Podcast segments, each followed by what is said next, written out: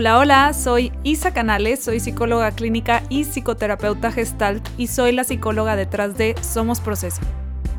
Te doy la bienvenida a La Verdad de las Cosas. Este es un podcast dedicado a escuchar historias reales de personas que están pasando por ciertos problemas para después escuchar un análisis psicológico de cada situación. En cada episodio te contaré la historia de alguien que me escribe con dudas sobre cómo proceder en lo que le está ocurriendo.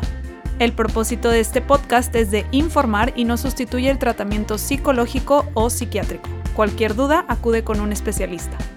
Los nombres, edades y algunos datos que no alteran el contenido han sido cambiados para proteger la privacidad de quienes me escriben.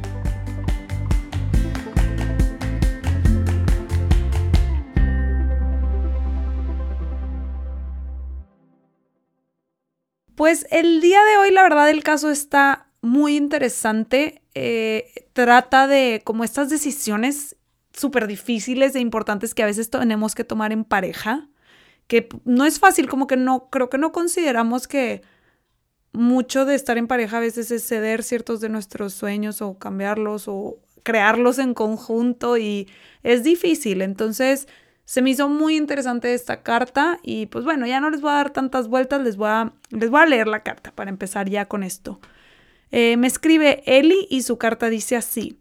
Hola Isa, me llamo Eli. Te escribo porque no sé qué hacer. Hace ocho años me casé con Jaime. Lo amo mucho y me hace muy feliz de muchas maneras.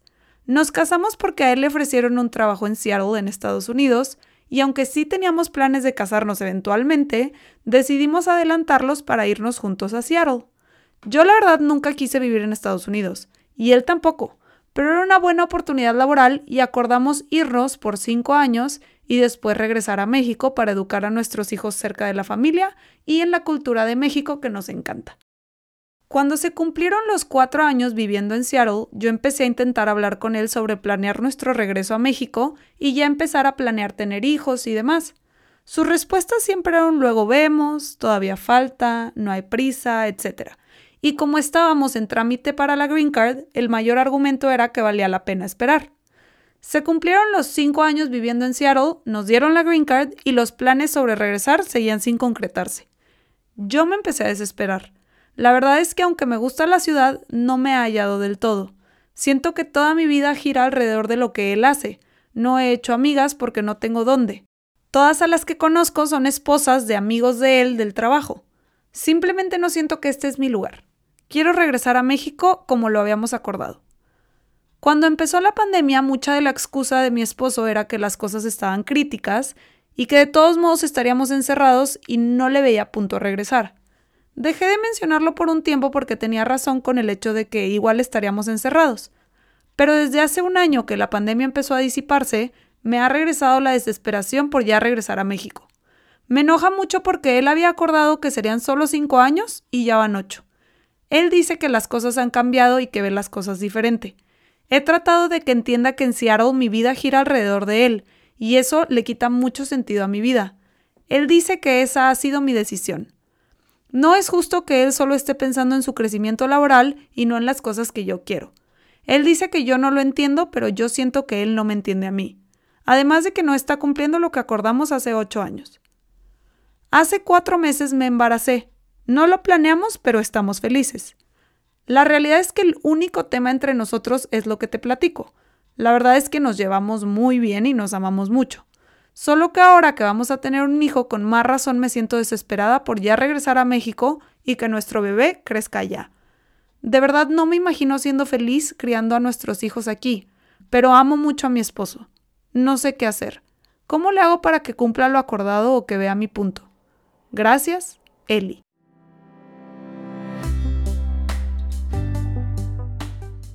Si te gustaría que tu historia apareciera en este podcast, escríbemela a la verdad de las cosas.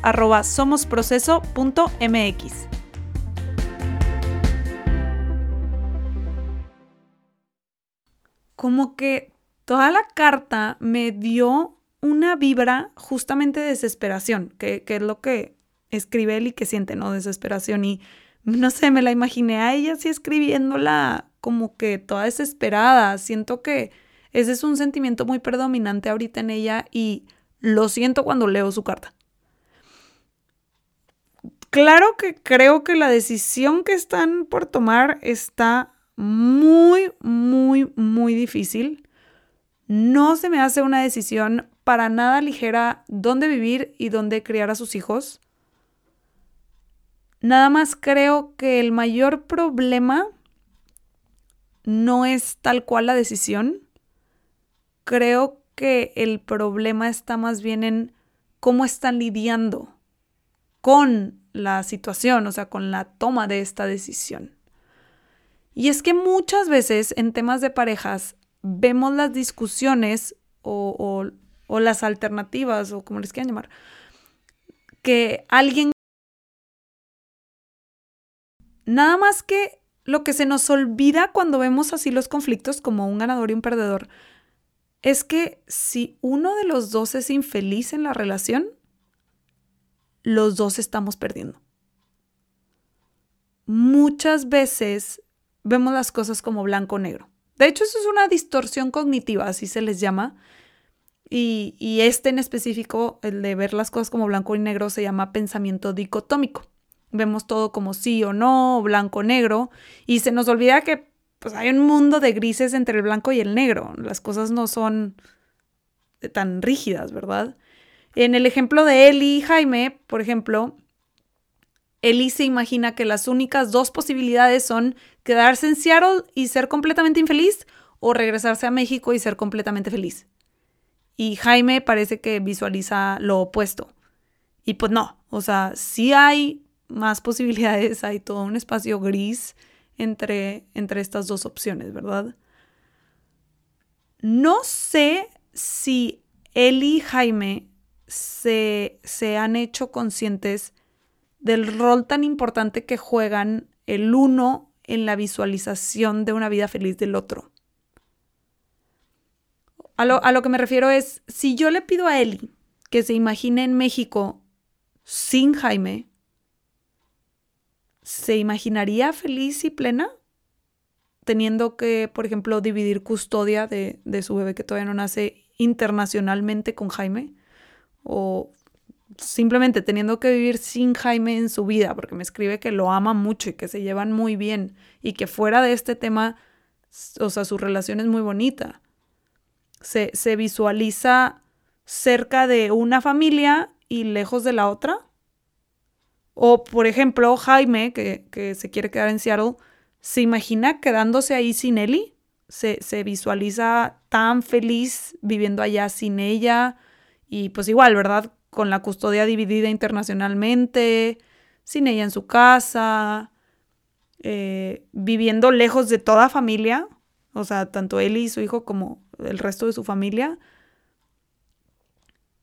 Y pues por lo que me escribe Eli de que se aman mucho y lo bien que se llevan, yo me imagino que la respuesta es no.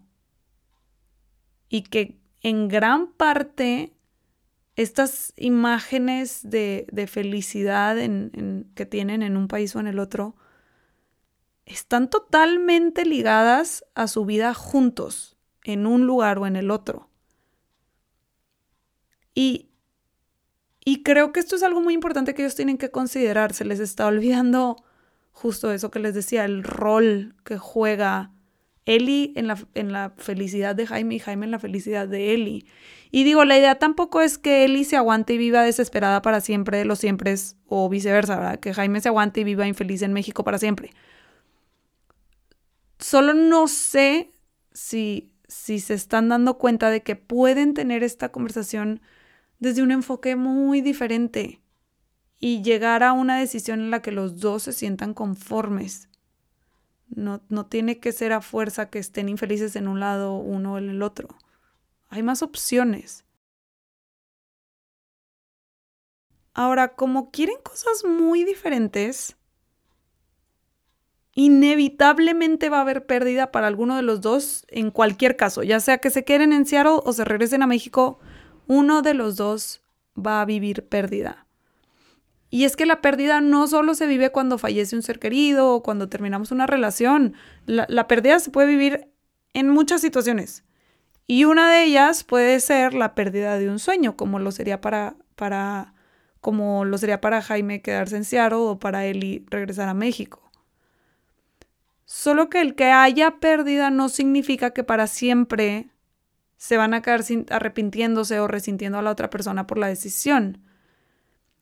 Y creo que justo imaginarse obteniendo lo que quieren, quitando al otro de la ecuación, como, como se los plantea ahorita, les puede ayudar a tomar conciencia de que lo que más quieren es estar juntos. Y que como les dije ahorita, y, pero igual aunque ya se los dije, quiero hacer mucho énfasis en que si uno de los dos es infeliz, los dos pierden. Eli escribe que Jaime ahora percibe las cosas de forma muy diferente a como lo hacía hace ocho años. Y se me hace bastante normal. O sea, pues ocho años es un buen de tiempo y muchas cosas pueden cambiar en ocho años, como lo es esta decisión. En, ningún momento me escribe en la carta las razones de Jaime para querer, para querer quedarse en Seattle y eso me hace pensar que no las conoce o que no les está dando como mucha relevancia porque pues van en contra de lo que quiere. Da igual la razón por la que no me las escriba, pero igual sí se refleja que les está faltando empatizar tanto a Jaime con Eli como a Eli con Jaime. Y puede que no estén empatizando porque la otra persona no está transmitiendo del todo lo que siente al respecto. O sea, puede ser que nada más no se están diciendo verdaderamente lo que hay detrás de la decisión, de, bueno, de lo que quieren, no de la decisión, de lo que quieren. O sea, por ejemplo, a mí me da mucha curiosidad qué es lo que ha cambiado ante los ojos de Jaime qué cosas nuevas está viendo que lo hacen querer quedarse.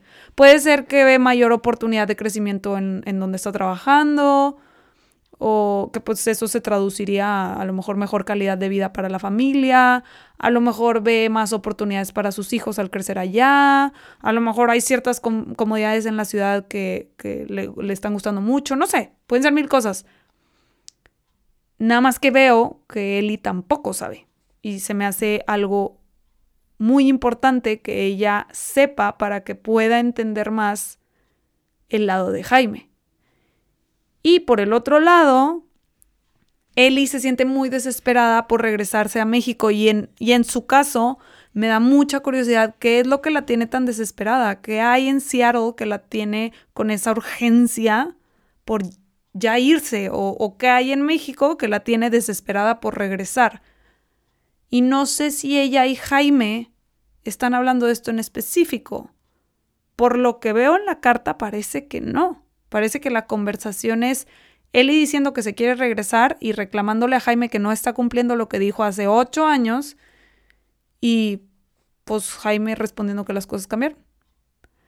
En ningún momento escucho una conversación más profunda y abierta en la que cada uno dice lo que siente para que el otro pueda empatizar o, tratar de ver el punto del otro, ¿no? Está como que cada uno muy arraigado a su idea y viéndolo como si estuvieran en un ring de pelea y tienen que defender su punto y, y ganar. Y no lo están viendo como si estuvieran los dos en el mismo equipo queriendo resolver un conflicto para que ambos se sientan tranquilos y puedan seguir con su matrimonio feliz, ya sea en Seattle o en México. Es muy común que en discusiones, no solo de parejas, ¿eh? o sea, en discusiones con personas, nos pongamos a la defensiva. Siempre queremos defender nuestro, nuestro punto y queremos evitar mostrarnos vulnerables, como que sentimos que si nos mostramos vulnerables perdemos. Está como que esta idea rara en la vida de que la, quien se muestra vulnerable pierde. Y el tema es que muchísimas veces en, en nuestras relaciones interpersonales, pues no se trata de ganar o perder. Se trata de encontrar un piso en común donde las dos partes nos podamos sentir cómodas,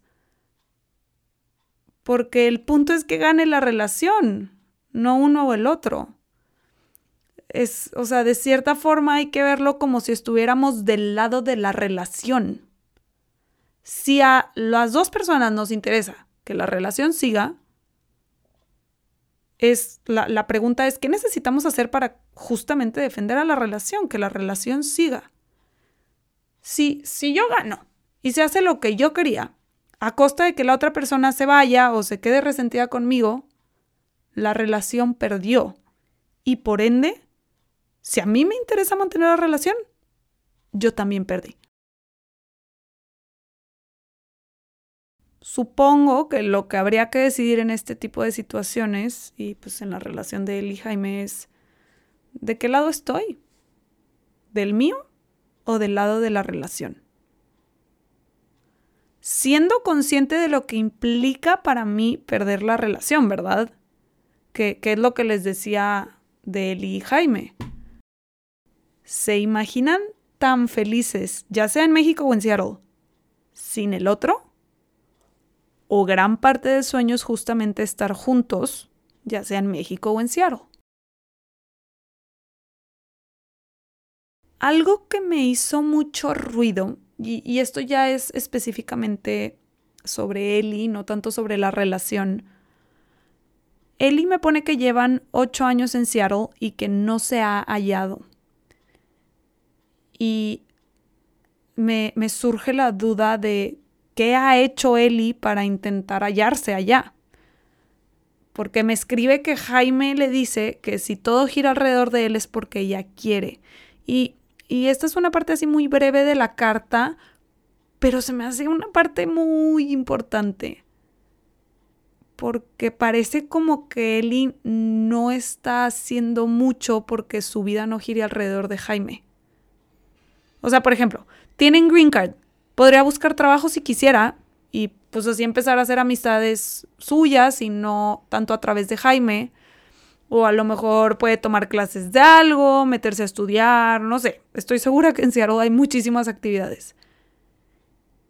Y, y pues no las ha hecho, no, no ha hecho ese esfuerzo por hallarse allá. Y me, me surge una teoría pero pues ya Eli tendrá que analizar si mi teoría es verdadera, ¿verdad? Pero me surge la idea de que a lo mejor Eli nunca se permitió verdaderamente explorar qué es lo que Seattle tiene para ofrecerle y nunca se permitió encariñarse con la ciudad porque siempre tuvo esta idea de es temporal, ni te pongas cómoda.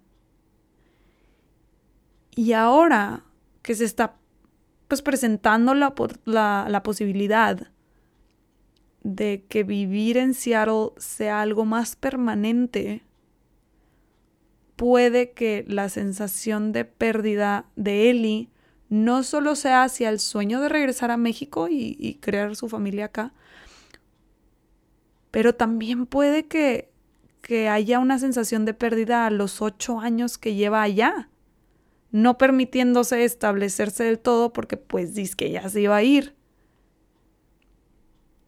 y ahora puede sentir que es como empezar de cero porque pues a lo mejor nunca se permitió empezar del todo.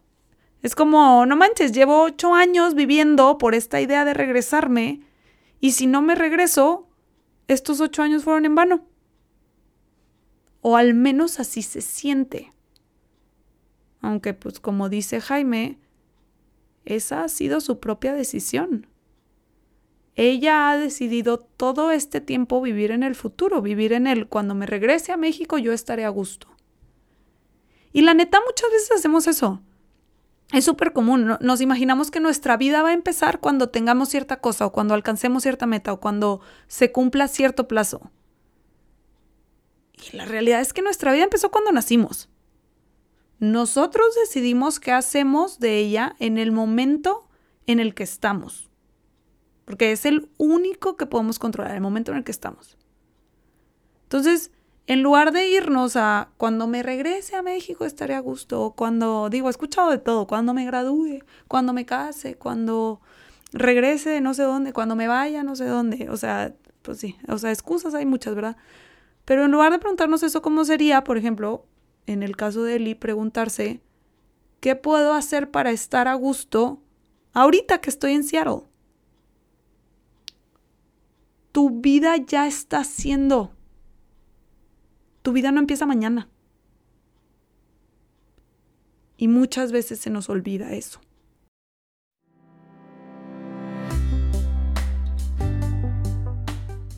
Si te está gustando el podcast, suscríbete para que no te pierdas ningún episodio y te invito a dejar una calificación para que más personas puedan encontrarlo.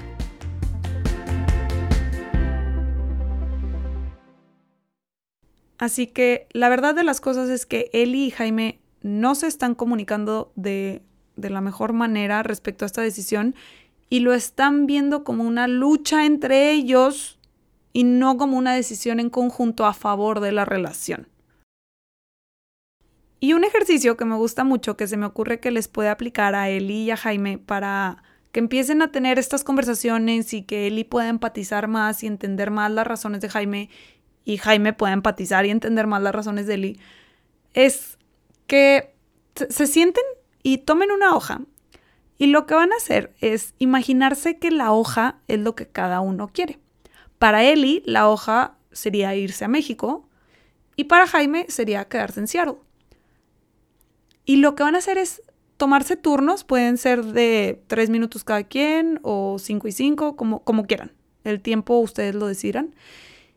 Y cada uno en su espacio tiene que defender por qué su hoja es tan importante para ellos. Por ejemplo, Jaime podría decir, esta hoja es importante para mí porque me brinda mucha estabilidad, porque siento seguro de que voy a poder proveer con esta hoja, ¿no? Etcétera, etcétera. Estoy inventando, no sé cuáles sean sus razones. Y Eli podría decir, esta hoja me brinda apoyo porque mi familia está cerca gracias a esta hoja y a veces me siento muy sola sin ellos, etcétera, etcétera. Cada quien defiende su parte, pero el punto es defender eh, por qué esta hoja es importante. Y es, es, importante esta parte de la instrucción porque lo que quiero es que hablen más de sus emociones al respecto, que sean más, que se muestren más vulnerables con esta decisión que tienen que tomar. Y cuando se permitan hablar así, van a poder escuchar las verdaderas razones detrás de lo que cada uno quiere y llegar a una decisión juntos. Así que para responder la pregunta de Eli, ¿cómo le hago para que cumpla lo acordado o que vea mi punto? Creo que la verdadera pregunta es, ¿cómo le hacemos para entender el punto del otro? Si Eli y Jaime los dos se ponen del lado de su relación y no de su propio lado solos, van a poder tomar una mejor decisión por el bien de su matrimonio. Nada más lo quiero repetir una tercera vez porque de verdad se me hace muy importante que consideremos esto. Si estoy en una relación en la que quiero estar y mi pareja también quiere estar en esta relación y uno de los dos somos infelices, los dos estamos perdiendo. Cuando se trata de temas de parejas y de relación, se trata de ponernos del lado de la relación, no de nuestro propio lado. Sí queremos que la relación siga, ¿verdad?